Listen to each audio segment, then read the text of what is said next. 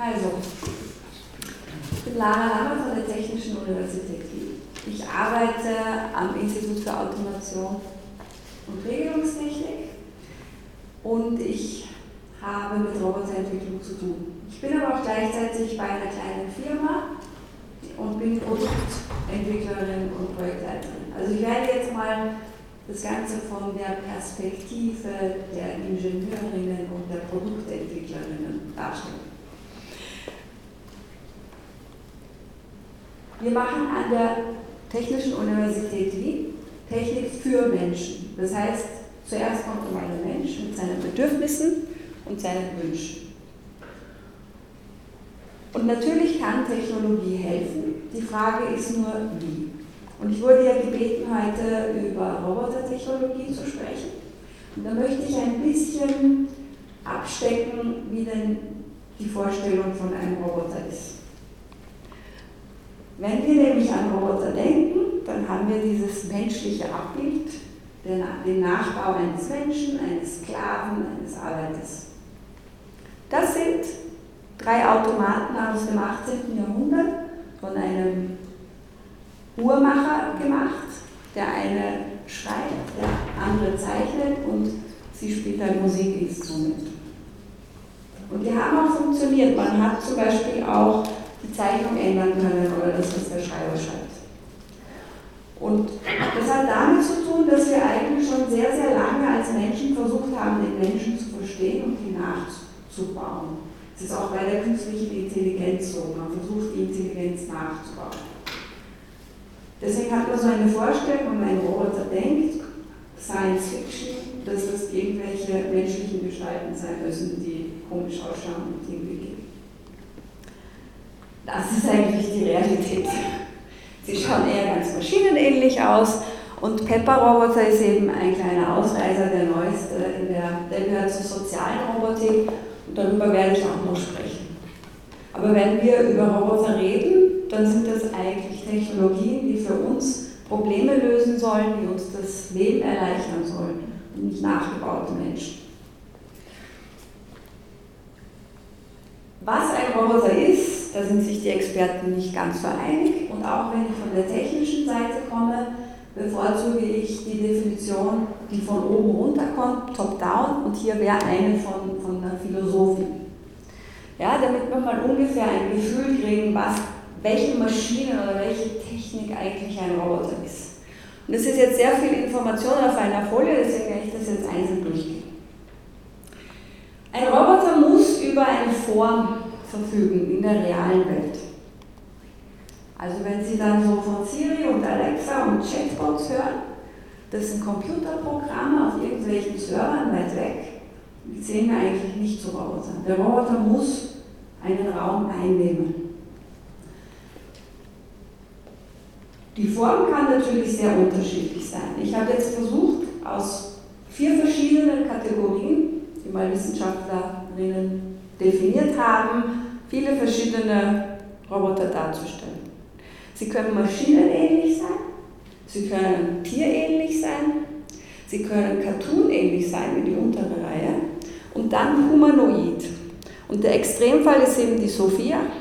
Hier haben wir dann schon ein Exoskeleton, das getragen wird oder eine Prothese, die getragen wird. Und die sehen wir auch zu den Robotertechnologien. Ich erkläre dann auch Ja, da gibt es sehr viele Möglichkeiten, wie Roboter ausschauen können. Sie müssen also nicht ausschauen wie die Sophia. Ich finde, sollen sie auch nicht. Jetzt kommt der etwas technische Teil. Also man muss sich das so, so vorstellen, der Roboter braucht einen Computer, einen Mikrocontroller, eine Prozessoreinheit, die alles steuert und Entscheidungen trifft und braucht Sensoren, um die Umgebung wahrzunehmen und Aktoren, um dann darauf zu reagieren. Das ist so wie bei uns Menschen, das haben wir einfach der Natur abgeschaut.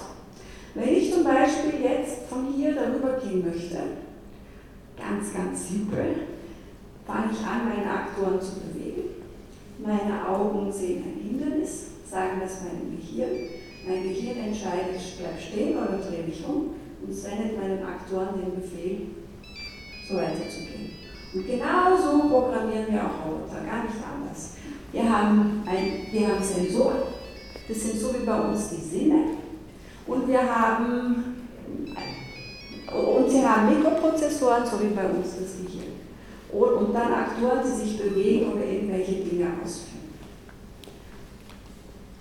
Also Sensoren sind jetzt mal ganz beispielhaft dargestellt, wie unsere fünf Sinne nehmen, nimmt der Roboter über die Sensoren die Umgebung wahr. Und die Entscheidungen trifft er dann mit seinem Mikrocontroller. Genau, genau das alles haben Sie auch in Ihren Handys. Was macht denn jetzt ein Roboter anders? Also ein Roboter ist ja kein Handy. Naja, der Roboter soll auch ein bisschen auf seine Umgebung reagieren. Ja, das Handy ist so ein Computer in Ihrer Hand aber ein Roboter agiert auch mit seiner Umwelt.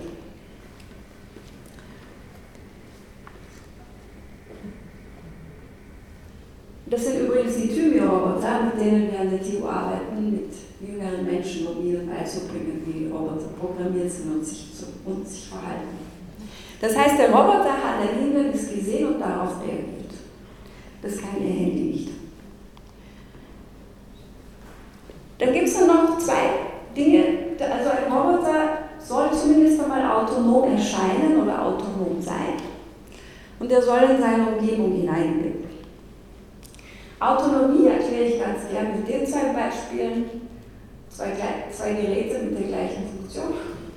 Eins ist der bekannte Staubsauger, den wir selber führen müssen. Der andere ist der Staubsaugerroboter, der das quasi fast von alleine schafft. Wir müssen zwar, wenn er hängen bleibt, ein bisschen helfen, oder übrigens noch ein bisschen auslernen, den Müll, den er ansammelt. Aber grundsätzlich sehen wir ihn, ist er schon autonomer als der Staubsauger, der wirklich. Und da ist es auch, das ist auch immer so eine Frage der Autonomie, wo sich dann entscheidet, ist das wirklich ein Roboter oder nicht. Und was noch ganz wichtig ist, also der Roboter muss in seine Umgebung hineingehen. Er muss was verändern.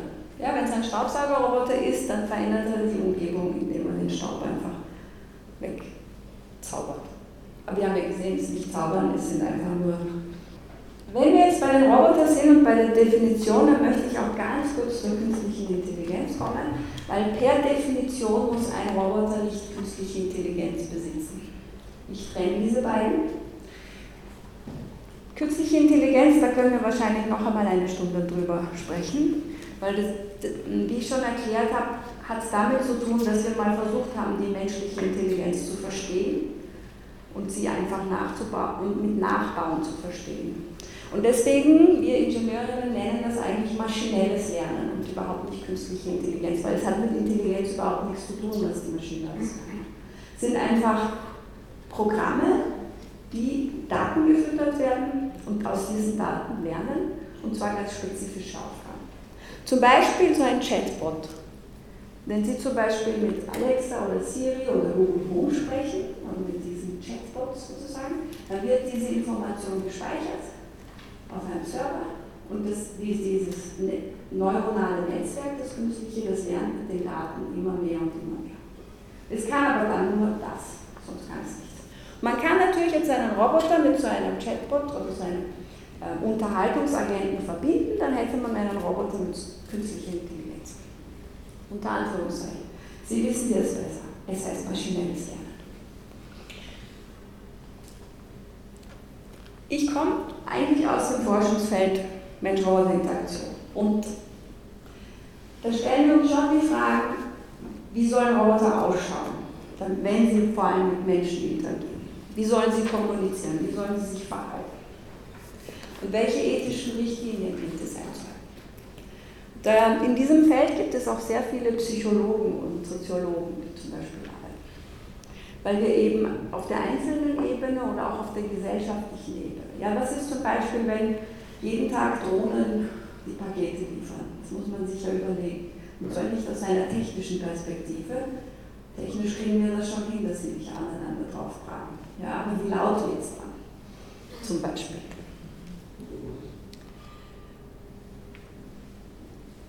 Jetzt habe ich ein kleines Experiment. Jetzt habe ich einen kleinen Film. Bitte schauen Sie zu und dann reden wir kurz darüber, was da passiert. Lara Lammer zeigt an dieser Stelle einen zweiminütigen Zeichentrickfilm. Ein Experiment von Fritz Haider und Marianne Simmel aus dem Jahr 1944. In dem kurzen Zeichentrickfilm wurden bewegte Symbole gezeigt, die von den Versuchspersonen ausnahmslos als handelnde Lebewesen, meist Menschen, beschrieben wurden. Dieses Experiment ist schon ein Weilchen her, aus dem Jahre 1944. Was haben Sie gesehen? Was ist passiert?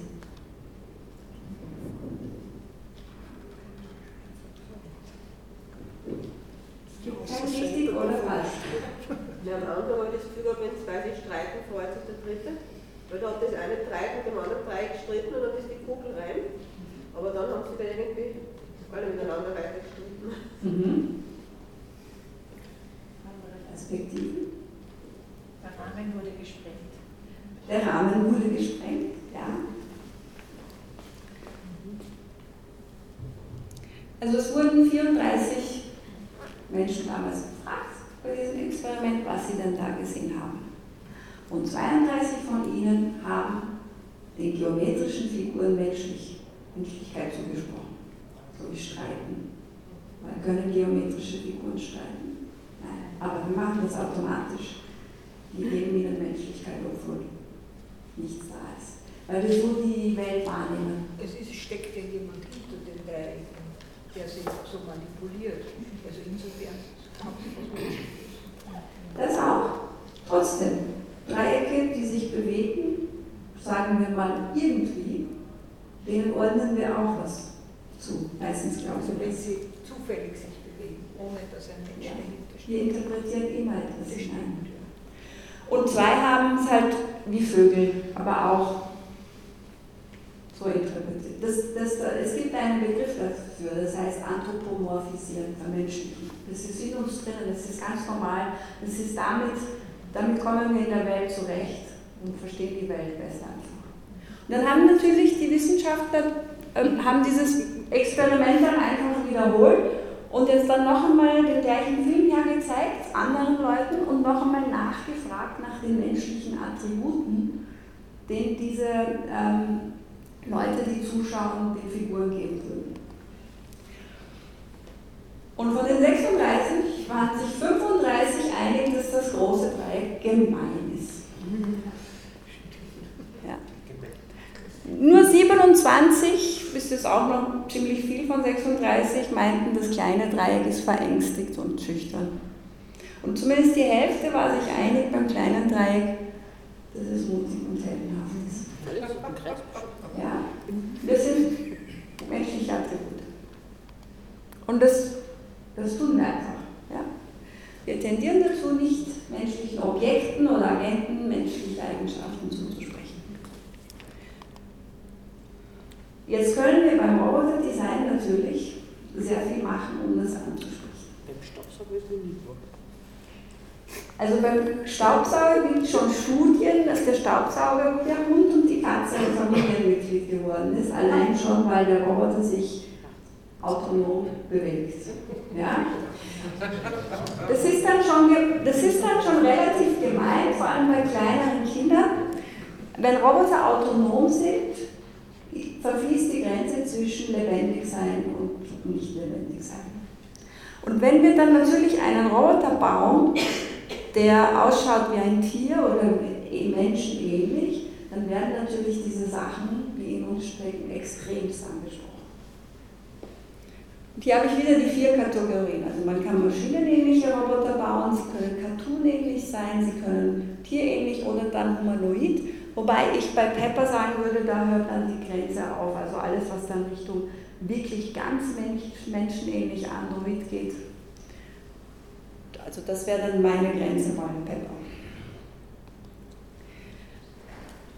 Pepper ist ein sozialer Roboter man kann diese sozialen Roboter wirklich dafür verwenden, ähm, dass Mensch und Agent eine Art sozialer Bindung aufbauen. Es hilft auch beim Erlernen der Benutzung und es beeinflusst auch die Einschätzung der Benutzerfreundlichkeit und Umgänglichkeit. Also die Entwickler und Entwicklerinnen von sozialen Robotern haben eben diese These, dass sie menschenähnliche Roboter bauen, weil es diese Vorteile hat. Wenn wir zu einem menschenähnlichen Roboter haben, dann haben wir auch gewisse Erwartungen an diesen Roboter. Deswegen, wenn ein menschenähnlicher Roboter kommt und er nur Piepstöne von sich gibt und mit uns nicht reden kann, sind wir schon quasi enttäuscht. Oder Pepper-Roboter hat zum Beispiel Arme und Hände, man kann absolut nichts greifen. Sie sind nur zum Gestikulieren da. Das ist eine, man hat eine Erwartungshaltung, die dann nicht erfüllt wird. Das heißt, wenn, da gibt es dann halt gewisse Designempfehlungen für Roboter. Eine Spur Roboter halt behalten. Also man darf keine falschen Erwartungen entwickeln, entwickeln an den Roboter. Auch wenn er jetzt so ausschaut wie Pepper, so humanoid, muss ganz klar sein, dass der Roboter keine Gefühle hat. Ja, das ist ein ganz einfaches Beispiel. Wenn zum Beispiel Pepper Roboter so tut, als wäre er unglücklich, dann ist das ein Täuschen des Gegenübers, weil der Roboter ist nicht unglücklich. Er kann das aber anders sagen. Wenn zum Beispiel die Frage kommt, wie geht's dir heute? Dann könnte Pepper Roboter antworten, heute ist mein Computer noch nicht hängen geblieben und meine Motoren laufen wie geschmiert. Dann ist klar, kein Mensch. Trotzdem soll der Roboter aber eine Art Menschlichkeit projizieren. Ja, während man sich mit dem Roboter beschäftigt, das soll ja eine Art, wir, wir wollen es ja dann in gewissen Fällen, in sozialen Fällen einsetzen. Man soll sich damit vertraut fühlen, es soll sich nicht anfühlen wie etwas Fremdes. Und es sollte ein Produkt sein. Ja, es sollte ganz klar sein, es ist ein technisches Produkt, das ich benutze. Also so viel mal zu der Roboterseite. Jetzt komme ich wieder zurück zu den älteren Menschen. Es gibt wieder von Philosophen entwickelt, Anwendungsphilosophie, ein Modell für soziotechnische Systeme, wie man die ethisch evaluiert. Und das sind eben ganz wichtige Punkte, die da beinhaltet sein müssen wenn man einen Roboter zum Beispiel entwickelt. Oder wir nennen das alltagstaugliche Assistenzlösungen für ein selbstbestimmtes Leben auf Deutsch. Active Assisted Living. Vielleicht sind Sie ja mal über diesen Begriff gestolpert. Das sind eigentlich alle Lösungen, die helfen sollen, ein selbstbestimmtes Leben zu führen. Jetzt für ältere Menschen wie auch für behinderte Menschen. Und das sind halt die Sachen, die eingehalten werden müssen. In diesem ähm, Forschungsbereich von Active Assisted Living gibt es ein paar Kategorien von Robotern. Und über die möchte ich heute sprechen. Also es gibt die Mobilitätsunterstützung, zum Beispiel intelligente Roboter oder diese Exoskeletons, die wir gesehen haben, die man sich anschnallt. Oder Rollatoren, die quasi intelligent sind, also eine Sensorik drinnen haben und mitsteuern können. Ähm, eine zweite Kategorie wäre Manipulationsunterstützung. Da haben wir das, das Paradebeispiel. Es, ich meine, es ist die Brown University, der eine Dame ins Gehirn was implantiert hat, aber sie konnte dann, sie war querschnittsgelähmt und konnte dann eben mit Gehirnströmen eine Roboterhand steuern und ein Getränk trinken. Ja. Oder ganz einfach Exoskeletons, die auch den Arm unterstützen oder die Manipulation unterstützen. Die persönliche Pflege, das sind halt Dinge wie Baden, ähm, Schlafen und so weiter. Da gibt es eigentlich nicht wirklich was, was ich Ihnen erzählen könnte. Ja, man glaubt immer, es gibt alles, aber es gibt die Japaner sind ein bisschen weiter voran als wir, aber persönliche Pflege, ja, zu, zum Essen unterstützen gibt es halt so einen Löffel, der die zittrige Hand ausgleicht. Das ist auch Robotertechnologie, weil eben die, Sensoren gleichen die Hand. Das Handzittern aus, das heißt der Löffel am Ende zittert dann nicht, aber das war's. Also so Roboter in der Pflege gibt es nicht. Haushaltsführung, dazu komme ich noch. Das wird interessant. Das sind die vier Kategorien, die ich, auf die ich ein bisschen näher eingehe. Und dann gibt es noch Gegenstände bringen und tragen. Da haben wir zum Beispiel auch eine Theorie den Hobby-Roboter entwickelt. Das war ein Prototyp, der es nie zum Produkt gebracht hat. Der hatte halt einen Greifarm und konnte dann Dinge vom Boden heben zum Beispiel. Aber wie gesagt, ist nie aus dem Prototypstadium rausgekommen, weil eben die Technologie gibt es noch nicht her, der Preis gibt es dann auch nicht mehr. Ja, ich komme dann zu einem Beispiel zum Carobot, wo es eigentlich an der Produktplatzierung dann gescheitert ist. Und Rehabilitation, also Haushaltsroboter. Man hat, man hat ja diesen Traum, dass ein Roboter zu Hause bei uns alles erledigt. Wäre praktisch. Die Frage ist, warum wollen wir eigentlich einen Roboter, der so ausschaut wie wir und alles mit den Maschinen macht, die wir haben? Ja, ich überlege mir immer, eine Waschmaschine könnte zum Beispiel einen Teil haben, wo ich meine schmutzige Wäsche reinwerfe. Der nächste Teil sortiert die Wäsche, der andere Teil wäscht sie dann richtig und dann kommt einer, der bügelt und zusammenfaltet und dann hinten hole ich es raus. Muss nicht ausschauen wie ein Mensch oder ein Roboter, der die Wäsche in die aktuelle Waschmaschine eingibt oder das Bügeleisen nimmt und aktuell bügelt. Das könnte nur eine Maschine sein, die einfach bei uns zu Hause steht. Auf alle Fälle hat man das probiert und hier kommt das Beispiel von, vom Fraunhofer Institut aus Deutschland, wo sie halt 1998 mit dem ersten Prototypen angefangen haben, dass halt ein Roboter zu Hause ist bei älteren Menschen. Das war auch schon damals Idee. Soweit ich das mitbekommen habe, also Honda war ja schon viel früher mit dem Asimo-Roboter, der ja ausschaut wie ein kleiner Mensch. Und die haben das jetzt, glaube ich, auch schon eingestellt. Und ähm, Fraunhofer hat nicht aufgegeben. Also sie haben dann immer weitergemacht bis zum vierten. Der dritte Prototyp ähm, war dann einfach zu teuer und zu klobig und bei dem vierten Prototypen haben sie eine Hüfte eingebaut. Mit der Hüfte kann der Roboter mit seinen Armen nämlich sich runterbeugen und was vom Boden holen, aber gleichzeitig auch was von oben. Nur konnten sie den so nicht wirklich verkaufen. Jetzt steht er in Deutschland im Saturnmarkt ohne Arme und führt die Leute zu dem Produkt, das sie suchen.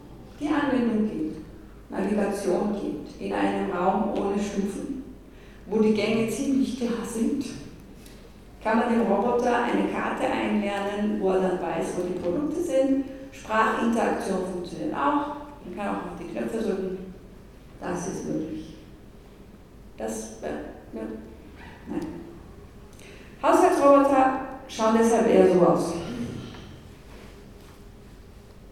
Den kennen Sie vielleicht, den Staubsauger und den Rasenmäher. Und jetzt gibt es schon die, schon die Fensterputzer. Die, aber die sind schon am Markt, aber sie sind noch nicht ganz so toll. Es ist so ein bisschen wie der ähm, Roomba quasi vor 15 Jahren oder so. Aber es wird jetzt schneller gehen. Also in den nächsten Jahren kann schon sein, dass sie sich auch so einen Fensterputzer ans Fenster kleben und der macht dann alles schön ja. Aber das, wenn man an Haushaltsroboter denkt, das ist, was es gibt. Sprechende Waschmaschine. Da müsste man dann fragen, ist eine sprechende Waschmaschine ein Roboter? Gut, haben Sie mir gut zugehört. ähm, dann haben wir noch das Thema gehabt, soziale Assistenz und Telepräsenz. Telepräsenz ist nach meiner Definition, da ist die Automat ähm, Autonomie schon so bei Null, dass ich das fast nicht so Roboter zählen würde, aber weil es in dieser Kategorisierung drinnen ist, habe ich es drinnen. Das ist Double, den kann man wirklich kaufen um 2000 Euro und dann noch sich ein Tablet reinstecken. Und es ist ein Segway-Gestell, ich weiß nicht, ob Sie das kennen, das sind diese, ja, da muss man schön, der balanciert sich halt selber schön. Und man sitzt halt wie, wie bei Skype, vielleicht kennen Sie das auch. Ich sitze vor meinem Computer und kann mit jemandem, der auch einen Computer hat, über Video sprechen. Ich sehe die Person, ich höre die Person und sie hört mich und ich höre sie auch. Und das ist ein Skype auf Rädern. Das heißt, ich bin zwar hinter meinem Computer, aber ich bin in einem Raum, wo ich mich bewegen kann. Der Computer, auf dem mein Gesicht erscheint, ist beweglich, weil ich kann ihn hier steuern über meinen Computer und kann herumfahren. Das wird schon, das wird schon eingesetzt. Zum Beispiel, Also wir haben, die, die Anwendungen sind dann eher industriell. Zum Beispiel, wenn ein Geschäftsführer die Werke besuchen will und nicht immer dort sein will, dann kann er dann halt herumfahren. Und so. Aber es geht schon. Also ich habe vor zwei Monaten eine ältere Dame mit so einem Ding in einem Museum gesehen und die hat ihren Museumsbesuch übertragen mhm. ins Netz. Mhm. Und da sind irgendwie ihre Enkelinnen gesessen. Das habe ich schon sehr spannend. Also die ältere Dame war im Museum? Die war im Museum mit diesem Ding und hat gleichzeitig mit ihren Enkeln gesprochen. Mit ihren Enkeln, die irgendwo in Australien leben, gesprochen und denen das gezeigt, genau. was sie da tut und so. Genau, also die Enkel waren quasi im Museum mit ihr mit und sie waren nicht nur auf ihrem Handy, sie hatten nicht nur das Handy, schaut mal, sondern sie waren aktiv halt quasi mit diesem Telepräsenzroboter. Genau, also das ist schon eine Lösung, die es gibt und das ist schon auch etwas, was man sich dann halt zu Hause hinstellen kann. Man hat halt versucht, soziale Assistenzroboter zu entwickeln im Prinzip sind es Computer auf Rädern. Mehr können nicht. Oder Handys auf Rädern oder Tablets auf Rädern. Und man hat vom MIT das, das Spin-off Jaibo, die sind eingegangen, haben so gemacht. Dann gibt es dieses EloQ, das, das, das, steht auf dem Tisch und, und soll halt an, an Sachen erinnern und so. Im Prinzip sind die Ingenieure an der Produktentwicklung gescheitert weil sie in einen Markt rein wollen, der komplett neu ist, mit einem Produkt, das komplett neu ist. Wenn man sich damit nicht auskennt und Dinge entwickelt, die der Markt nicht haben will, dann geht man irgendwann mal rein. Das klingt alles so spannend, ich baue einen Roboter, sie haben auch so einen kleinen Kio gebaut, der super niedlich ausschaut und herumfährt und der hätte halt 1000 Euro kosten sollen. Wer kauft um 1000 Euro ein Spielzeug, das im Prinzip ein Tablet ist, das herumfährt? Ja, an dem scheitert es dann auch. Und Robotemi scheint es jetzt geschafft zu haben. Ähm, die bieten ihn jetzt schon zum Verkauf an. Ich bin gespannt, wie lange es die Firma gibt. Aber zumindest gibt es mal ein Tablet auf Rädern, das zu Hause herumfahren könnte. Ja, also das wäre unsere soziale Assistenz. Und was kann so ein Tablet? Es kann uns halt mit, mit Freunden und Verwandten verbinden, es kann uns an Dinge erinnern, es kann uns unterhalten und so weiter. Also ein Tablet kann. Wo es interessant wird, ist die kognitive und emotionale Unterstützung. Auf der einen Seite sehen wir den Paro-Roboter. Ich habe die Zeit genutzt, bis ich in Linz bin und war im Ars Electronica Center. Und da habe ich ihn auch gesehen. Also wenn Sie ihn live sehen wollen, den gibt es dort. Der wurde entwickelt für Demenzkranke äh, als Therapiewerkzeug. Also in Pflegeeinrichtungen, ich weiß nicht, ob es schon ein Produkt ist. Ich bilde mir ein, es ist, es ist schon, kann man schon kaufen. Ja. Und es funktioniert. 95 ist ja, ist aber auch super simpel. Also er reagiert auf Geräusche und Berührung und tut nur niedlich. Ja, aber das reicht schon, diese Gefühlsareale zu aktivieren. Also ich will jetzt als Ingenieur nicht behaupten, dass ich mich besser auskenne, aber ich habe gehört von meinen Kolleginnen, mit denen ich im gleichen Projekt arbeite, dass es eben wichtig ist, bei der Demenz gewisse Gehirnareale über Emotionen zu aktivieren. Und das scheint sehr gut zu funktionieren mit dem Paar. Und Pepper der Roboter ist jetzt neu im Spiel. Und den kann man wirklich kaufen. Und der kostet so circa mit der Software 30.000, 40.000 Euro. Ja? Und deswegen wird er auch nicht an Einzelhaushalte verkauft, sondern eher an Firmen oder Hotels oder Merkurmarkt. In drei Merkurmärkten in Österreich sind welche unterwegs, zum Beispiel immer wieder. Was der kann, der kann nicht herumfahren. Also er hat keine Navigation, dass er sich zurechtfinden könnte in einem Raum. Der kann schon ein bisschen hin und her, aber das war's. Das macht er, wenn er die Tänze vorführt. Die Hände sind nur zum Gestikulieren da. Damit kann er nichts greifen. Er hat einen Bildschirm, über den man ihn auch bedienen kann oder Inhalte sich anschauen kann. Und er hat natürlich Spracherkennung, Gesichtserkennung, Emotionserkennung, Alterserkennung, solche Sachen. Ich arbeite mit diesem Roboter äh, an einem Projekt, wo wir wieder Demenzkranke allein oder zumindest zu Hause unterstützen wollen. Ähm, da hat der Sozialverein Deutschlandsberg eine App entwickelt, also ein Trainingsprogramm, wo es um kognitive Einheiten sowie auch physische Einheiten geht. Und dann haben sie dieses Programm in einer App umgesetzt. Das heißt, man nimmt das Tablet und kann schon Rätsel lösen oder kognitive Übungen, Puzzles machen oder manchmal kommt auch in der App ein Video und man macht diese Übungen nach. Und in diesem, was ihnen gefehlt hat, ist, sie haben auch nachgewiesen, dass die Demenz wirklich aufgehalten werden kann, bis zu einem gewissen Grade, wenn man täglich diese Übungen macht. Was aber wahr ist, dass die Leute diese Übungen nicht täglich gemacht haben. Und da hat man sich halt gedacht, ein Coach Pepper, der zu Hause steht, könnte ja vielleicht dazu motivieren. Darum geht es in diesem Forschungsprojekt auch. Das heißt, Pepper-Roboter erinnert an Tagesabläufe, sagt Hallo, hast du keine Lust, jetzt mal gerade äh, diese, dieses Dementspiel zu spielen oder dieses Tablet-Spiel zu spielen. Und dann werden die Inhalte, also der Pepper kann dann die Fragen vorlesen quasi das Tablet und Roboter kommunizieren miteinander, während die Benutzerin das Tablet in der Hand hält und die Frage sieht, liest Pepper die Frage vor. Wenn man zum Beispiel eine richtige Antwort gibt, sagt Pepper Juhu, gut gemacht und motiviert und wenn man eine falsche Antwort gibt, dann, dann gibt er halt auch so eine Antwort wie Ja, das nächste Mal dann. So ähnlich.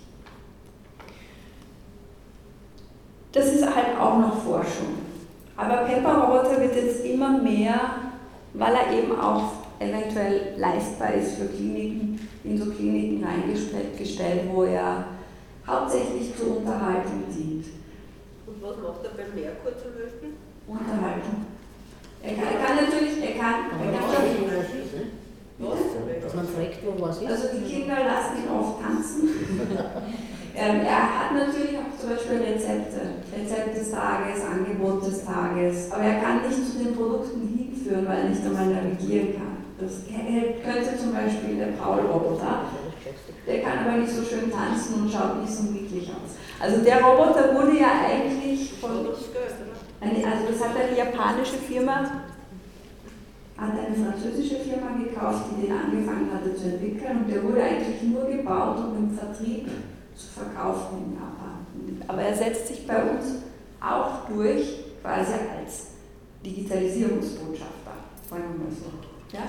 Ich habe in einem Silicon Valley Bericht gesehen, dass die so etwas ähnliches wie Pepper konstruieren, um Diagnostik zu machen, nämlich Stimmungsbilder aufzunehmen und sind der Meinung, dass sie das viel verlässlicher tun werden können als derzeit Menschen, weil er keine Emotionen hat. Das heißt, er kann sich auf den anderen viel einstellen und ohne sozusagen menschliche Fehlerquellen, die man halt so mitbringt. Und das habe ich total interessant gefunden. Ich meine, kann man das zwar nicht vorstellen, aber ich finde es spannend. Ähm, also Emotionserkennung, da kann man natürlich die Audiodatei analysieren. Das hat mit dem Roboter weniger zu tun. Ähm, oder die Gesichtsausdrücke, Mimiken mit der Kamera.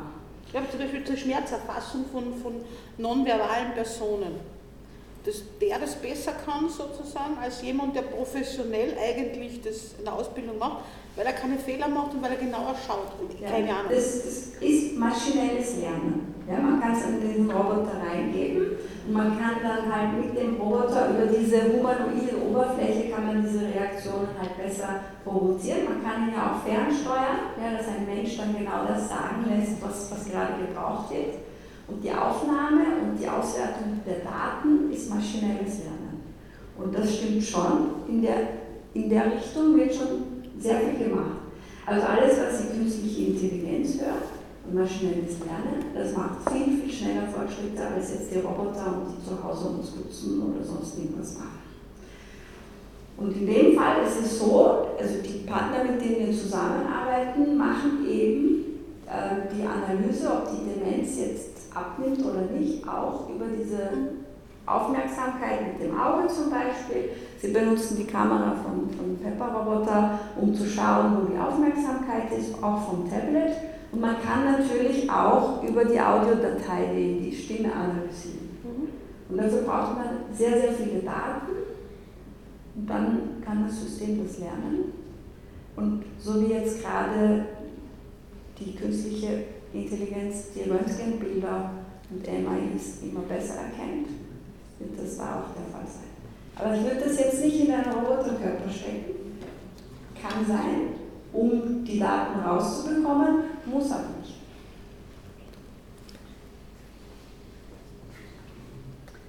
Ja, und damit bin ich eigentlich schon fast am Ende. Die Technik kann sehr vieles. Die Frage ist, was uns lieber ist. Also die Japaner sind, wie gesagt, uns ein bisschen weiter voraus, was jetzt auch wirklich die persönliche Pflege anbetrifft. Und die Frage ist, ob wir dann eben einem Menschen ein Exoskeleton umbinden, damit wir eben genau das Problem angehen, das für den Menschen für den Rücken belastend ist, anderen Menschen hochzuheben, das wäre auf der linken Seite, oder ob wir ein Gerät bauen, das Menschen hochhebt. Und da ist es halt wirklich wichtig, jetzt auch einmal Entscheidungen zu treffen, in welche Richtung das Ganze gehen soll. Weil die Techniker, die bauen eben auch Sophias. Ich meine, die Sophia weiß nicht, ob Sie die aus dem Fernsehen kennen. Ich habe ja ganz am Anfang gesehen, sie schaut genau menschenähnlich aus. Sie haben es halt so gemacht, vorne ist alles Silikon, Mimiken und so. Hinten schaut schon noch Metallteile aus. Das ist so quasi, damit es wie Roboter ausschaut.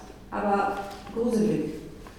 Und das, das liegt dann an uns. Also die Technik, die kann alles. Ja? Und wir können sie verwenden, um, um unser Leben zu verbessern, um alles besser zu machen. Oder wir können auch die Techniker bestimmen lassen, was wenn sie. Nicht nur. Wir kaufen auch. Wir haben einen, einen.